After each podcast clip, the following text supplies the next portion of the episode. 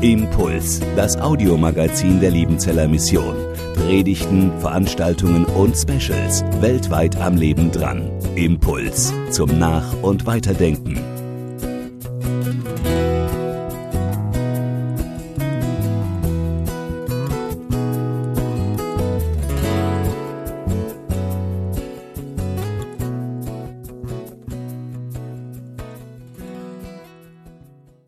Herr Jesus Christus, ich danke dir von Herzen, dass du diesen Tag gemacht hast, dass er dir gehört, dass diese Welt, dass wir dir gehören und dass du hier bist, dass du gegenwärtig bist. Herr, du musst wachsen, wir müssen abnehmen. Und wir bitten dich, dass du mit deinem Geist unsere Herzen und Ohren öffnest, dass wir hören lernen, wie Jünger es tun dass wir hören lernen, wie Jünger es tun. Herr, du hast gesagt, die Wahrheit wird uns frei machen. Herr, dein Wort ist die Wahrheit. In Jesu Namen gebetet. Amen. Das Thema meines Vortrags heute lautet die Hauptschlagader des Glaubens. Und ich habe diesen Begriff gewählt, weil es mich fasziniert und manchmal auch etwas erschreckt, welche Bedeutung dieser Hauptschlagader, auch Aorta genannt, für das Überleben des Körpers, also des Menschen innehat. Aorta kommt vom griechischen aero und bedeutet ursprünglich heben, hochheben, vor allem mit dem Ziel, um zu tragen. Und auch ohne große medizinische Vorkenntnisse ist uns, glaube ich, bewusst, dass eine kleine oder größere Verletzung an den Fingern oder ein Schnitt im Gesicht oder am Arm oder Beinen zwar bluten und auch wehtun kann, aber von der Verletzung an sich das Überleben des Menschen nicht gefährdet ist. Während eine Ruptur der Aorta, also, also eine Verletzung oder Riss an der Hauptschlagader, nur sehr geringe Überlebenschancen mit sich bringt. Und ich glaube, liebe Brüder und Schwestern, so wie es für den menschlichen Körper ist, ist es auch für den christlichen Glauben. Gibt es auch für den christlichen Glauben eine sogenannte Hauptschlagader. Ein Punkt oder eine Sache, wo mehr dran hängt als nur eine verlorene theologische Diskussion oder eine Veränderung des Standpunkts zu manchen Glaubensthemen. Eine Aorta, die alles hochhebt, um zu tragen. Eine tragende Säule oder Wand, die, wenn sie wegbricht, eben nicht nur hier und da ein kleines Loch hinterlässt, sondern das Ganze zum Einstürzen bringen kann. Das heißt, die Frage nach der Hauptschlagader des Glaubens ist die Frage nach dem Wesentlichen des Glaubens, das, was unseren Glauben trägt, das, was nicht aufgebbar und verhandelbar ist. Der Punkt, wo eben keine Kompromisse möglich sind, weil es eben mit dem Überleben des Glaubens zusammenhängt und nicht mit irgendwelchen Meinungsverschiedenheiten. Diese Frage nach dem, was wesentlich ist, was essentiell ist, kennt auch die Bibel. Ich möchte nicht, dass Sie denken, dass das jetzt einfach nur ein Spleen von mir ist, um zu betonen, was wesentlich ist, sondern dass die Bibel selber diese Frage sehr gut kennt. Wir alle wissen um die Frage nach dem wichtigsten, größten Gebot und auch die Antwort Jesu mit dem Doppelgebot der Liebe. Und in Matthäus 23 fragt Jesus die Pharisäer und Schriftgelehrten mit einer für ihn wirklich fast ausnahmslosen Schärfe immer wieder, ihr Narren und Blinden, was ist mehr? Das Gold oder der Tempel, der das Gold heilig macht? Ihr Blinden, was ist mehr? Das Opfer oder der Altar, der das Opfer heilig macht? Weh euch, Schriftgelehrte und Pharisäer, ihr Heuchler, die ihr den Zehnten gebt von Minze, Dill und Kümmel. Und lasst, jetzt kommt es, lasst das Wichtigste im Gesetz beiseite, nämlich das Recht, die Barmherzigkeit und den Glauben. Doch dies sollte man tun und jenes nicht lassen. Ihr verblendeten Führer, ihr verblendeten Führer des ganzen Volkes, die ihr Mücken aussiebt und Kamele verschluckt. Jesus macht hier unmissverständlich, dazu braucht man eigentlich keine Theologie zu studieren. Hier macht er unmissverständlich deutlich, dass es Prioritäten gibt im Glauben, dass es weniger Wichtiges und mehr Wichtiges gibt. Was ist mehr? Was ist mehr? Und dass es den Frömmsten unter uns, und dazu zähle ich, ich zähle mich jetzt nicht zu den Frömmsten unter uns, aber dass es den Frömmsten unter uns tatsächlich passieren kann, dass wir ein ganzes Leben lang uns darauf fokussieren, Mücken auszusieben. Also steht für kleine Dinge, während wir die Kamele, und das steht für die großen Dinge, nicht sehen, die wir tagtäglich verschlucken. Die Frage also nach der Hauptschlagader, der Aorta des Glaubens, ist legitim und sie ist biblisch. Die neutestamentlichen Autoren geben uns auf die Frage nach dem, was den Glauben trägt, eine sehr deutliche Antwort. Pfingsten, das Fest, das wir heute feiern, wird von vielen als die Geburtsstunde der Kirche angesehen. Die Jünger sind versammelt an einem Ort wie diese vielleicht, als der Heilige Geist auf alle Versammelten fällt und sie anfangen in Zungen und Sprachen zu reden. Und Petrus hält zu den Menschen in Jerusalem, die verwundert und erstaunt über dieses Sprachwunder sich um die Jünger sammeln, seine erste Pfingstpredigt. Nachdem er der Menschenmenge erklärt, dass das, was hier gerade passiert, den Prophezeiungen aus dem Buch Joel entspricht, setzt er seine Predigt an mit den folgenden Worten, Kapitel 2, 22 folgende. Ihr Männer von Israel, hört diese Worte. Und jetzt kommt's. Jesus von Nazareth von Gott unter euch ausgewiesen durch Taten und Wunder und Zeichen, die Gott durch ihn in eurer Mitte getan hat, wie ihr selbst wisst. Diesen Mann, der durch Gottes Ratschluss und Vorhersehung dahingegeben war, habt ihr durch die Hand der Heiden ans Kreuz geschlagen und umgebracht. Den hat Gott auferweckt und hat aufgelöst die Schmerzen des Todes, wie es denn unmöglich war, dass er vom Tode festgehalten werden konnte.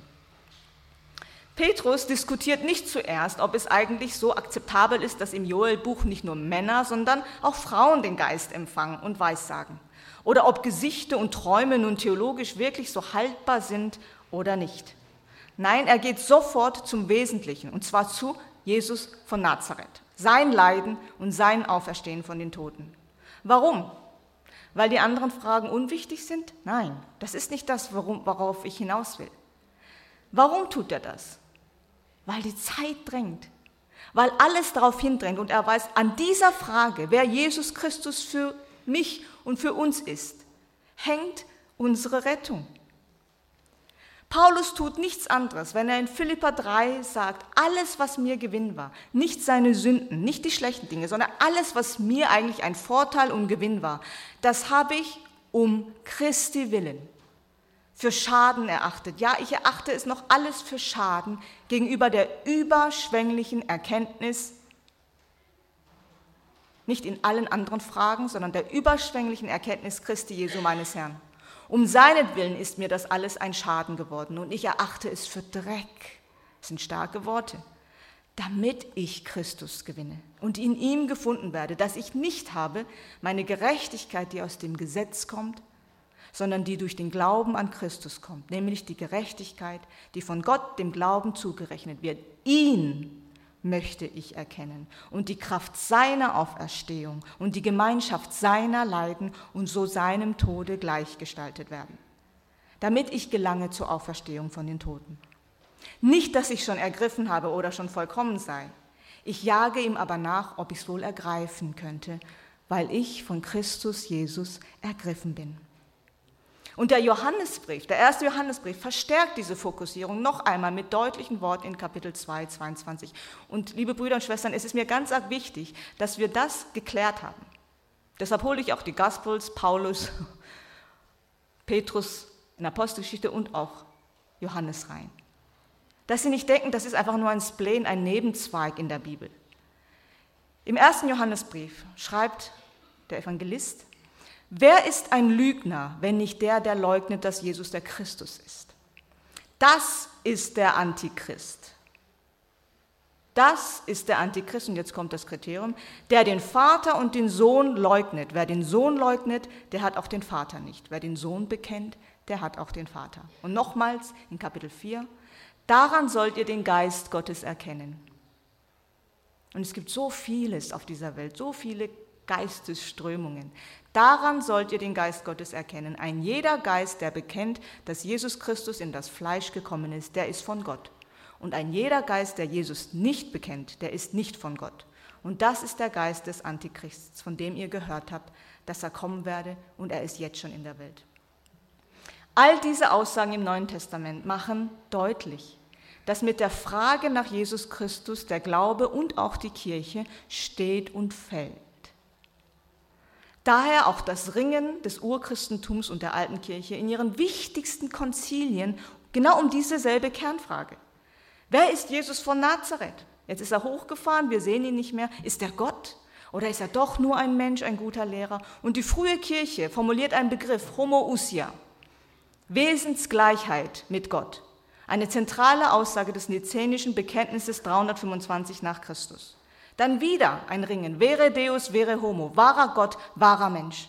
Eine Formel aus Chalcedon, dem vierten ökumenischen Konzil 451 nach Christus. Und es ist ein Kampf, liebe Brüder und Schwestern, um die Person Jesus Christus, der noch lange nicht zu Ende gekämpft ist. Auch heute, 2000 Jahre später, geht dieser Kampf weiter. Ich habe viele intellektuelle Ungläubige, Bekannte und Freunde in Deutschland, in Norwegen, Korea oder auch an der Ostküste von USA, die oft sagen, sie haben kein Problem mit dem Konzept Gott. Sogar ausgewiesene Skeptiker unter ihnen können in einem Gespräch zugeben, dass sie die Möglichkeit nicht verneinen, dass sie die Möglichkeit nicht verneinen, dass es ein höheres Wesen geben kann, wie immer man dieses Wesen auch nennen mag. Ob Gott, ob Allah, ob das Schicksal, ob höhere Intelligenz, Buddha, Hare Krishna oder einfach auch nur möge die Macht mit dir sein. Das ist nicht der Platz, wo die erbitterten Kämpfe toben. Tatsächlich nicht sondern da ist eher eine erstaunlich esoterisch, mystisch, geheimnisvolle Offenheit zu spüren.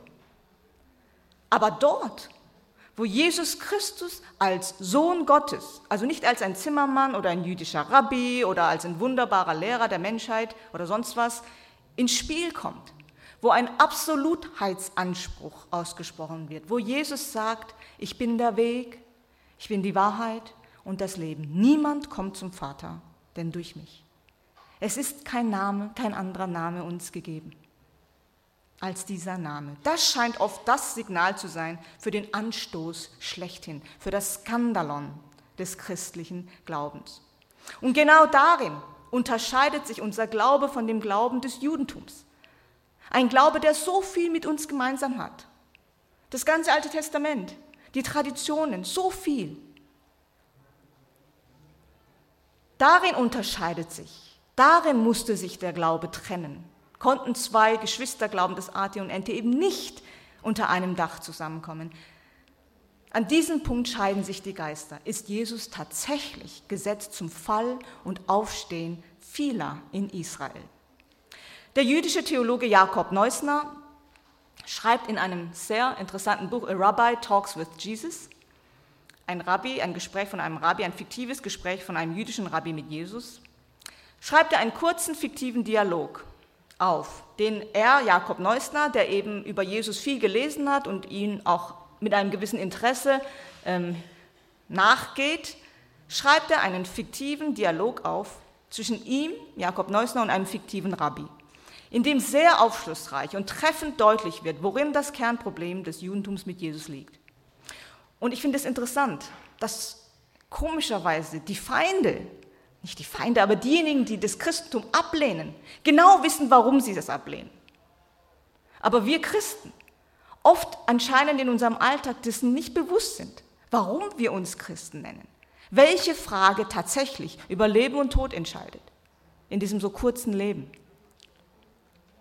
Jakob Neusner befindet sich also in seinem Buch in einem Dialog mit diesem fiktiven Rabbi und führt vor ihm aus, dass im rabbinischen Judentum 613 Vorschriften von Mose überliefert worden sind. Und David bringt sie auf elf zusammen, im Psalm 15, Micha bringt sie auf drei zusammen, in Micha 6, 8, und Jesaja auf zwei, und zu guter Letzt, das ist der Talmud, kommt Habakkuk und fasst die Gebote mit einem Satz zusammen, nämlich der Fromme wird durch seinen Glauben leben. Und spätestens hier denkt man ja, so weit ist er ja gar nicht von Paulus, nicht? Und nun beginnt der Dialog. So, sagt der Meister, dieser fiktive Rabbi, ist es das, was Jesus der Gelehrte zu sagen hatte? Jakob Neusner, also in Ich-Form, nicht ganz exakt, aber so ungefähr. Dann fragt der Meister, was hat er weggelassen? Ich Nichts. Meister, Was hat er dann hinzugefügt? Jakob Neusner antwortet, himself, sich selbst. Er hat nichts weggelassen, aber er hat etwas hinzugefügt, sich selbst. Und an dem Punkt scheiden sich die Geister. In dem Punkt kann Jakob Neusner als jüdischer Gelehrte sagen, ich kann nicht mehr mit. Und wenn man diesen Fokus einmal geschärft hat, liebe Brüder und Schwestern, wenn man ihn tatsächlich mal geschärft hat, so wie das Neue Testament uns vorgibt und die alte Kirche auch, dann erkennt man, dass alle Streitthemen über die Sabbatfrage, die Wunderfrage, die Bergpredigt, ich, ihr habt gehört, ich aber sage euch, der Streit um die Reinheitsgebote, die Frage nach der Sündenvergebung, wer kann Sünden vergeben außer Gott, alle nämlich an der einen einzigen Frage hängt. Wer ist Jesus Christus? Sohn Gottes oder ein einfacher Zimmermann aus Nazareth? Ich möchte an dieser Geschichte eine äh, in, dieser, in diesem Punkt, in diesem, ähm, an dieser Stelle eine Geschichte erzählen, die ich schon vor Jahren einmal in einem ähnlichen Rahmen erzählt habe. Und mir ist bewusst, dass viele von Ihnen vielleicht diese Geschichte schon kennen. Der Grund, weshalb ich sie erzähle, ist, weil es für mich genau diesen, diese Hauptschlagader, diesen Punkt so unterstreicht und für mich noch einmal so bewusst gemacht hat. Vor, vor einigen Jahren, also vor fast zehn Jahren, waren ich und mein Mann auf einer anthropologischen Konferenz in, äh, an der Westküste in den USA. Und dort waren, also viele intellektuelle Anthropologen sind jetzt nicht immer die frömmsten Christen, also es war eine ganz gemischte Gruppe, riesig. Und äh, wir, hatten, wir waren bei Vorträgen immer wieder mal zusammen. Und da war ein Ehepaar, ähm, die mein Mann schon seit seiner Mikronesiezeit gekannt hat. Er war, beide waren über 70, intellektuelle Amerikaner aus, dem, aus der Ostküste. Er war Richter lange Zeit und sie war Journalistin. Und wir haben uns dann vorgestellt, äh, mein Mann und ich, und haben dann ein bisschen miteinander geredet. Und während alles schön und gut war, äh, kam dann die Vorstellung an dem Punkt, wo sie mich gefragt haben, und äh, was machst du? Was ist so dein Beruf? Und ich habe gesagt, ich äh, habe Theologie studiert und unterrichte Theologie. Und man hat richtig gesehen, wie eine Klappe untergeht. Und es war nicht kein Witz, die hat so geguckt, also er weniger, aber sie hat mich dann so angeguckt, es ging runter und sie hat sich dann richtig abgedreht von mir, was eigentlich unhöflich war, abgedreht und hat dann mit anderen Leuten angefangen zu reden und ich stand da wie ein begossener Pudel mm, und habe natürlich innerlich gedacht, hm. Und über die Tage, die Konferenz ging ja fast fünf Tage, haben wir uns immer wieder in Seminaren getroffen. Und während wir miteinander die Seminare zuhören, merken wir, es gibt eine Seelenverwandtschaft, außer der einen Tatsache, dass ich Theologie studiere und sie mit, damit überhaupt nichts anfangen kann. Haben wir gemerkt, die Beiträge sind die ähnlichen. So wie ich denke, denkt sie auch. Und gegen Mitte, Ende waren wir die besten Freunde. Sie und ihr Mann und ich und äh, Manuel haben uns zusammen hingesetzt, sind Abendessen gegangen, haben diskutiert. Und mittendrin, so am dritten Tag, hat sie sich so unter, mich so unterhakt mit ihrem Arm und sagt, gell, Mia, ähm, wir Frauen müssen doch zusammenstehen. Und dann hat sie gesagt, ähm, meine Tochter hat mir jetzt gerade geschrieben, dass sie äh, also ihr Kind abtreiben wird. Und das ist doch unser Recht, das ist doch unser Körper. Und ich bin nicht stolz drauf, wie ich reagiert habe, aber ich habe in dem Moment gesagt, mm, ja, ich bin halt schon für Pro-Life, für Leben. Weil wir gerade so gut waren, weil sie so begeistert war von mir. Und ich bin an dem Abend hoch ins Hotelzimmer habe mich hingesetzt und habe gesagt, boah, das war schwach von dir. Jetzt hast du fast 20 Jahre Theologie studiert und unterrichtest und schaffst es nicht, nur weil jemand, der dich jetzt gerade mag, du schaffst es nicht, klar und deutlich Position zu beziehen und mumbelst da irgendwas hin von pro Leben. Das war schwach. Und ich habe zu Gott gesagt, wenn du mir noch einmal die Chance gibst, wenn das Thema noch einmal in den nächsten Tagen auftaucht, ich werde mich dazu äußern. Und dann vergingen die letzten zwei Tage. Und gegen Ende der Konferenz waren wir in unserem Hotel, haben die Sachen gepackt, es ging so und die, das Thema kam nicht hoch. Und dann hat sie noch einmal angefangen. Wieder von ihrer Tochter, die halt jetzt nochmal diese Nachricht geschickt hat und fing wieder an mit, der, mit dem Thema Abtreibung. Und ich habe dann tief durchgeatmet und gesagt, das ist wohl jetzt der das Signal, jetzt muss ich ein Wort sagen, habe tief eingeatmet und wollte gerade meine äh, Position sagen. Da dreht sich auf einmal dieser Richter, ihr Mann, der gar nichts groß gesagt hat, zu mir um, guckt mir direkt in die Augen und sagt, glaubst du, dass Jesus Gott ist? Und ich völlig, aus welchem Himmel kommt jetzt die Frage, ich hatte mich ja vorbereitet auf die Diskussion der Abtreibung, gucke ihn so an und denke, was will er? Will er jetzt auf einmal über die Trinität mit mir diskutieren? Und ich muss ihn irgendwie so angeguckt haben. Und er sagt noch einmal langsam, Do you believe that Jesus is the Son of God? Und in dem Moment, liebe Brüder und Schwestern, ich kann es nicht anders erklären, klickt auf einmal und alles wird ruhig. Puff, wie wenn der Sturm weg ist. Und ich höre in mir die Stimme, Miam, du magst in diesen Tagen sehr viel Feld verloren haben. Du magst an manchen Fragen zurückgewichen sein, nicht deutlich gewesen sein. Hier an diesem Punkt weichst du nicht zurück. Und ich habe ihn angeguckt und habe ihm gesagt, ja, ich glaube daran, dass Jesus Christus Gottes Sohn ist. Und dann habe ich nochmal nachgetreten. Und nicht nur das, ich glaube, dass er für unsere Sünden ans Kreuz gegangen ist und wieder auferstanden ist von den Toten. Schockstarre bei beiden. Ich kann schon sehen, wie die Frau ihre Augen riesig, oh nein, oh nein, jetzt waren wir so gut. Und dann löst sich ihre Schockstarre und sie sagt, warte, warte, ich habe ein Buch für dich von einem Sponge, Bischof Sponge, der genau dieses Thema behandelt und rennt hoch mit ihren 70 Jahren die ganzen Treppen zu ihrem Zimmer, um mir das Buch zu bringen. Und was mich aber berührt hat, ist das, was jetzt kommt. Der Richter guckt mich so an und sagt, können wir uns kurz hinsetzen und reden? Und ich wappne mich innerlich jetzt auf eine Diskussion, die kommt über Gottes Sohn und Jesus Christus. Und liebe Brüder und Schwestern, was gekommen ist, war keine Diskussion, sondern war ein Bekenntnis. Er setzt sich hin und sagt zu mir, als ich zwölf war, warum auch immer, als ich zwölf war, ist meine Mutter noch einmal schwanger geworden. Er hatte schon, glaube ich, zwei oder drei Brüder, war in so einem ländlichen Bereich aufgewachsen. Als ich zwölf war, ist meine Mutter schwanger geworden. Und aus welchen Gründen auch immer, gesundheitlich oder altersmäßig, hat sie das Kind abgetrieben. Und sie hat es uns Kindern gesagt. Und in den ersten zwei Wochen habe ich gedacht, ah ja, ist doch okay, das Kind ist halt jetzt nicht mehr da im Bauch, fein. Aber so ungefähr nach zweieinhalb Wochen ging ich durch die Gerstenfelder als zwölfjähriger Junge einfach so und durch die Felder allein und auf einmal kracht's auf mich runter, dass ein Leben, mein Bruder oder meine Schwester einfach jetzt weg ist, beendet worden ist. Und ich habe angefangen zu weinen und ich weiß heute noch nicht warum. Und dann guckt er mich an und sagt, weißt du, meine Frau hatte früher mal eine Schwangerschaft mit dem letzten Kind. Und sie hat es abgetrieben, ohne mir etwas zu sagen. Und ich liebe meine Frau. Und dann sagt er zu mir, ihr Christen sagt immer, ihr habt einen barmherzigen Gott. Wieso ist es dann, dass die Christen, denen ich begegne, so unbarmherzig sind? Und das war nicht, weil er das gut geheißen hat, was seine Frau. Ich habe gemerkt, was es ihn geschmerzt hat. Aber diese Frage ist bei mir hängen geblieben. Warum sage ich Ihnen das? Das Thema Abtreibung, liebe Brüder und Schwestern, ist ein wichtiges Thema. Sonst hätte es mich ja nicht so kaputt gemacht, dass ich da jetzt nicht so direkt, zu dem wir auch Stellung nehmen sollten. Aber nur weil ich jemanden in der Frage der Abtreibung oder Homosexualität oder Kopftuch oder Tauffrage oder Abendmahl etwas von meiner Überzeugung weitergebe, ist dieser Mensch nicht gerettet.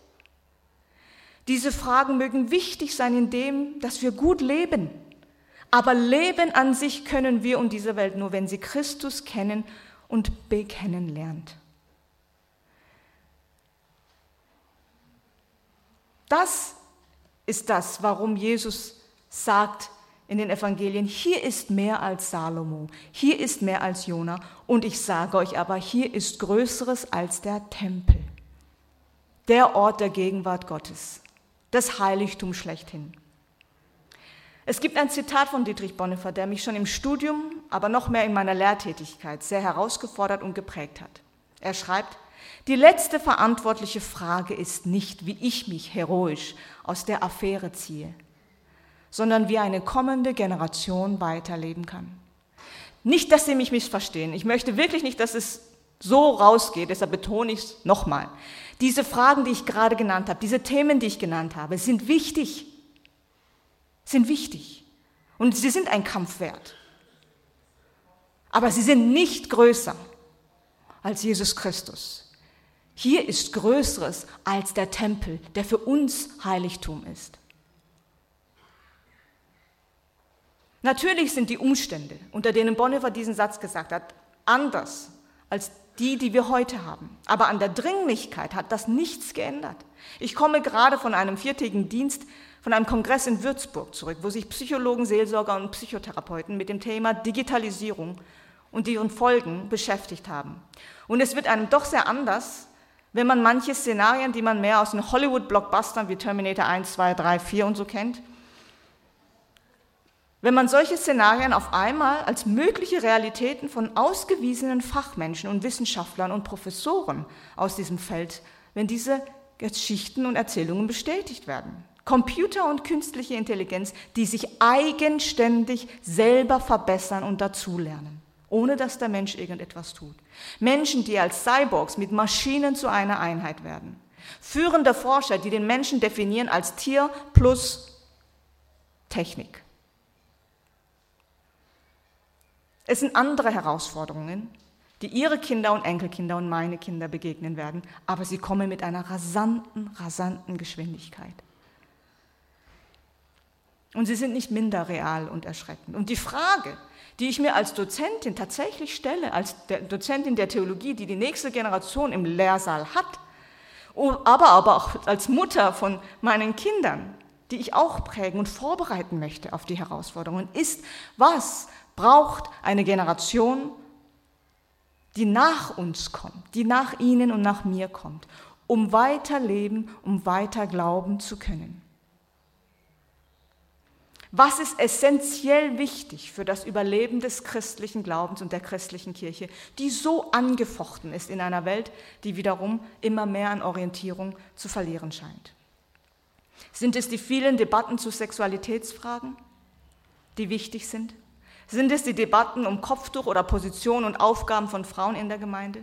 Sind es die Fragen über Taufe oder das Verständnis von Abendmahl?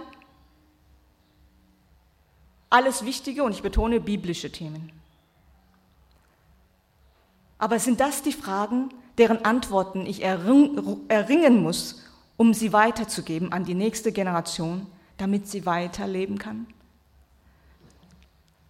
Was muss ich der nächsten Generation, der Generation meiner Studierenden und meiner Kinder, ihrer Kinder und ihrer Enkelkinder, was müssen wir weitergeben? Dass sie ganz gewiss stehen, ob nun das Zeichen kommt, ob die Offenbarung schneller, viel schneller tatsächlich Realität wird.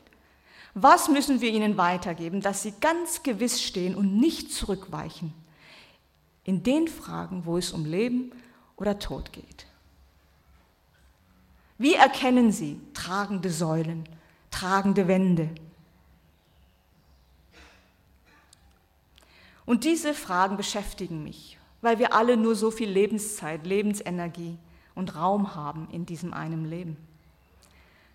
Wir können und sollen auch nicht an allen Kampfplätzen kämpfen. Und die Frage ist legitim. Was ist das eine, was Not ist? Was ist das eine, das wirklich notwendend ist?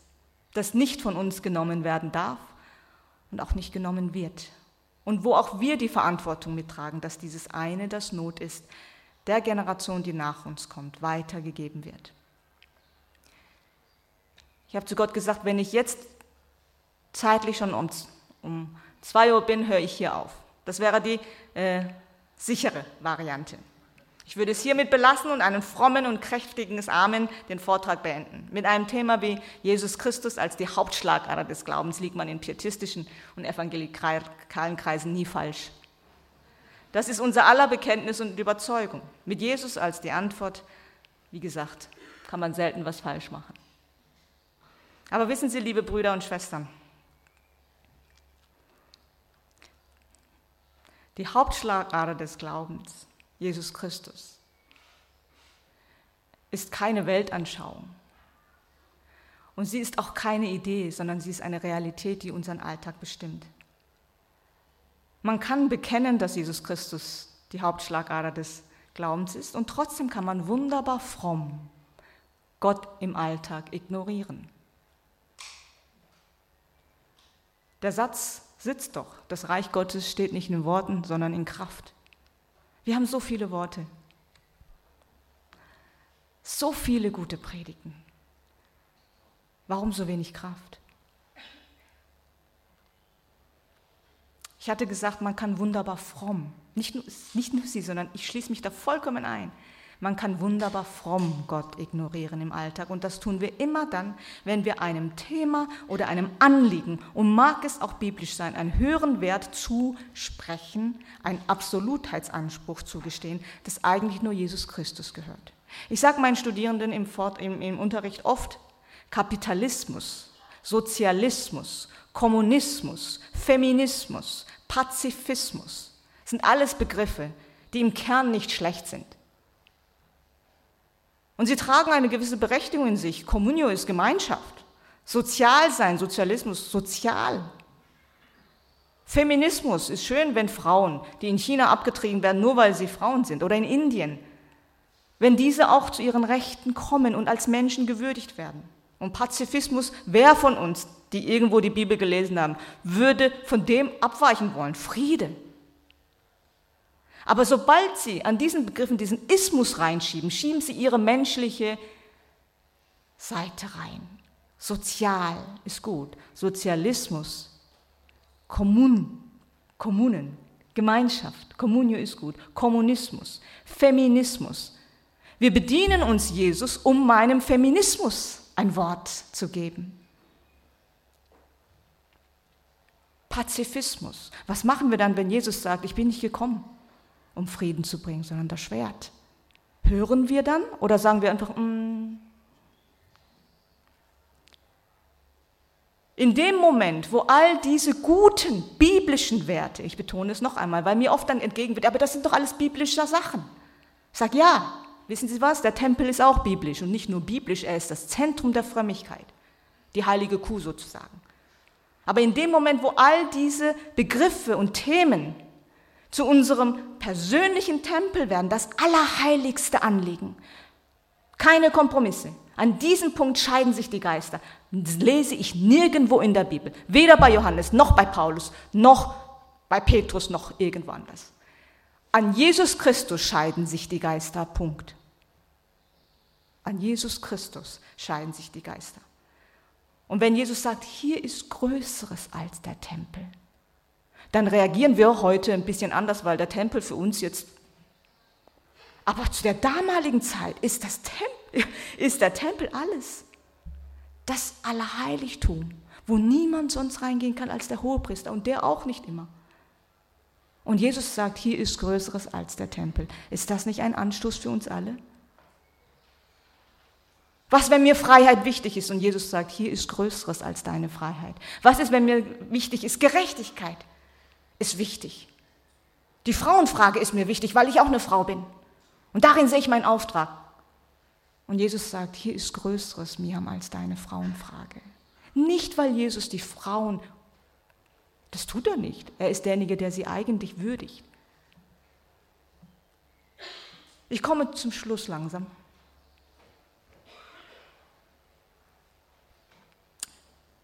Jesus als Hauptschlagader des Glaubens. Es ist keine dogmatische Erklärung, keine theologische Erkenntnis, sondern wie ich schon vorher gesagt habe, eine Realität, die Konsequenzen hat und haben muss für den Alltag von Christen. Darum geht es mir mehr als alles andere, liebe Brüder und Schwestern. Ich habe diesen Vortrag nicht vorbereitet, um, mit, um Ihnen noch einmal deutlich vor Augen zu halten, dass Jesus das Wichtigste in unserem Leben und Glauben sein soll. Ich habe gesagt, damit renne ich wahrscheinlich offene Türen bei Ihnen ein. Wer will schon was gegen Jesus Christus als Mitte unseres Glaubens sagen? Das kommt nicht gut an, nicht in unseren Kreisen. Aber der christliche Glaube ist kein konstruktivistisches Gedankengebäude oder eine Weltanschauung, die richtig ist oder eine nette Idee, sondern Glaube ist Realität und beeinflusst durch, dadurch unseren Alltag, unser Denken, unser Ringen, unser Handeln und unsere Entscheidungen. Weil Glaube nicht abgekoppelt werden kann von Jesus Christus, der eben ultimative Realität ist.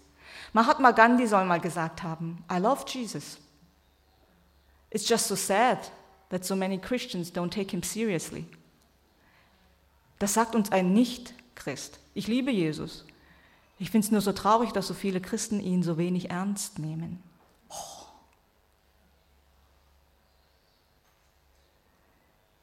Zu erkennen und zu bekennen, dass Jesus die Hauptschlagader des Glaubens ist, bedeutet, dass sein Anliegen wichtiger ist als mein Anliegen, dass sein Reden in mein Leben und die Leitung seines Geistes gehört und gehorcht werden muss und ich mir auch von ihm was sagen lassen muss. Das ist doch das, was ein Jünger tut, oder nicht? Hören, wie ein Jünger hört? Red du mal, ich bekenn's und da ist wieder draußen. Hören, wie ein Jünger hört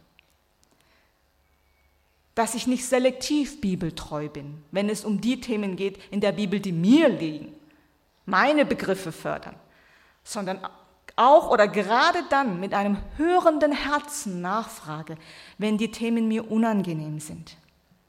Jesus als Hauptschlagader des Glaubens bedeutet, dass Jesus mir wichtiger ist als meine eigenen Überzeugungen, auch wenn es biblische Tempel sind.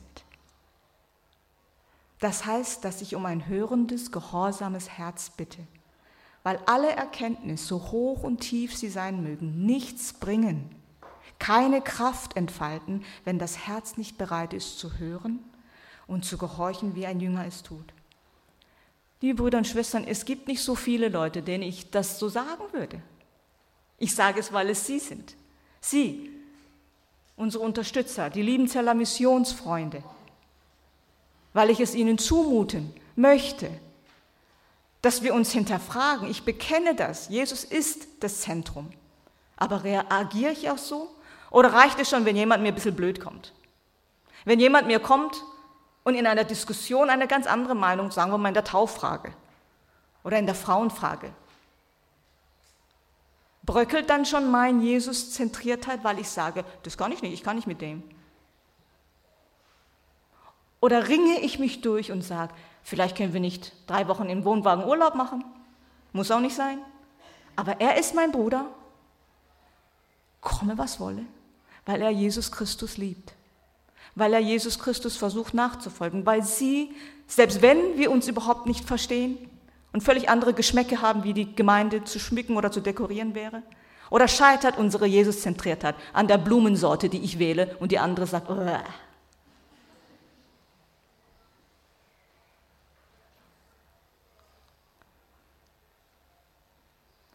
Ich finde an der Hiobs-Geschichte, die kennen Sie alle nicht, die Theodizee-Frage, Gott, hm, Hiob leidet. Wissen Sie, was mich fast noch mehr fasziniert? Der Eingang. Da wagt es der Teufel, da wagt es der Teufel, vor Gott zu stehen und zu sagen,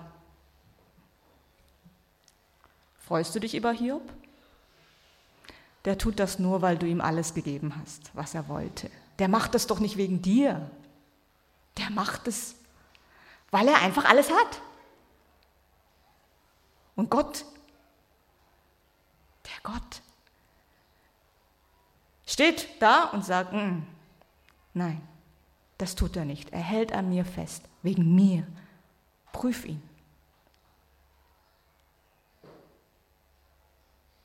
Ich finde es unfassbar, dass der Teufel sich das erlaubt, zu sagen, ja, die 5000 sind alle toll, natürlich freuen sie sich. Natürlich bekennen sie alles, dürfen sie auch, alles sollen sie bekennen.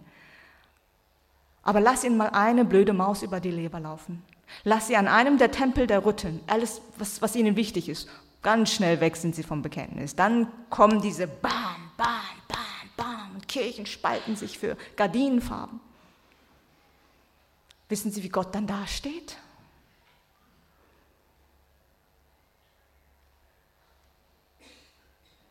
Jesus ist das Zentrum unseres Glaubens, die Hauptschlagader.